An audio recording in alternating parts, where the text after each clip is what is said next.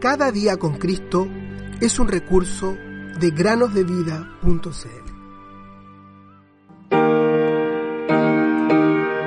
Procura con diligencia presentarte a Dios aprobado, como obrero que no tiene de qué avergonzarse. Segunda a Timoteo 2:15.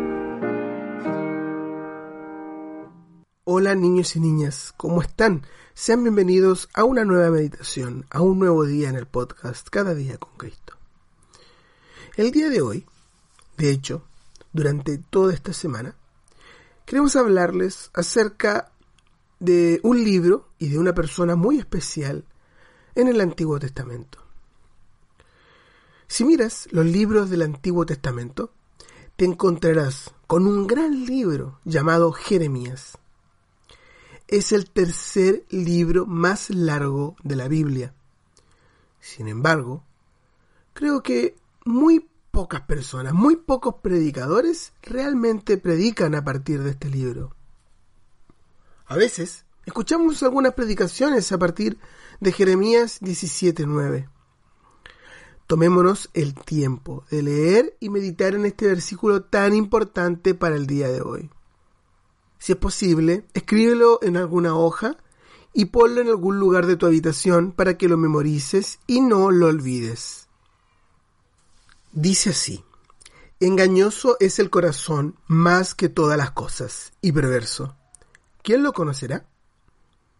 Piensen bien en este versículo, niños y niñas, porque podemos decir que es un versículo muy importante de toda la Biblia.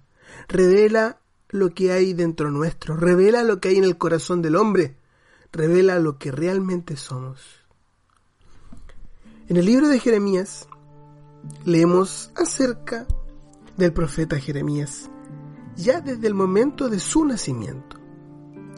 El nombre de su padre fue Hilcías y su familia vivía en un pueblo llamado Anatot. Anatot era un pueblo dado a los sacerdotes de Dios y a sus familias y estaba ubicado a unos pocos kilómetros al norte de Jerusalén. Así que la familia de Jeremías era una familia sacerdotal. Pienso que la madre de Jeremías debió amar mucho a Dios y probablemente oró mucho a él. De hecho, el nombre Jeremías significa Jehová es exaltado.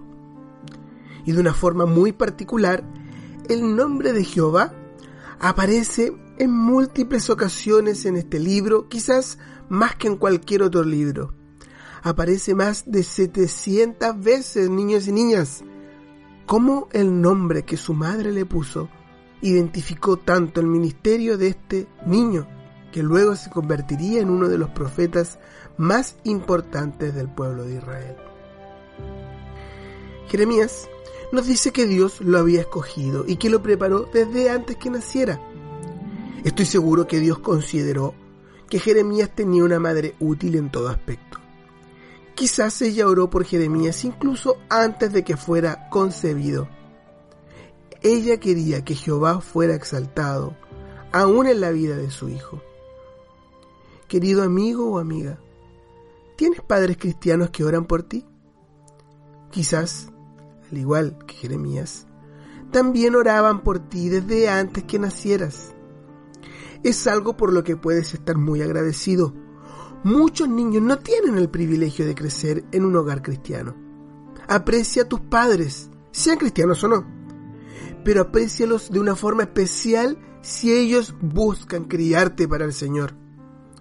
Un hombre sabio escribió una vez, escucha, hijo mío, la disciplina de tu padre y no abandones la instrucción de tu madre. Proverbios 1.8 Al igual que Jeremías, niños y niñas, Dios ha preparado algo para ustedes, incluso desde el momento en el cual estaban en el vientre de sus madres. Procuren buscar ese propósito para sus vidas y piensen cuánto el Señor los ha amado, de manera que aún en el vientre de sus madres Él los conocía Escuchen el siguiente versículo. Porque tú formaste mis entrañas, me entretejiste en el vientre de mi madre. Te doy gracias, porque has hecho maravillas, Maravillosas son tus obras, y mi alma lo sabe muy bien.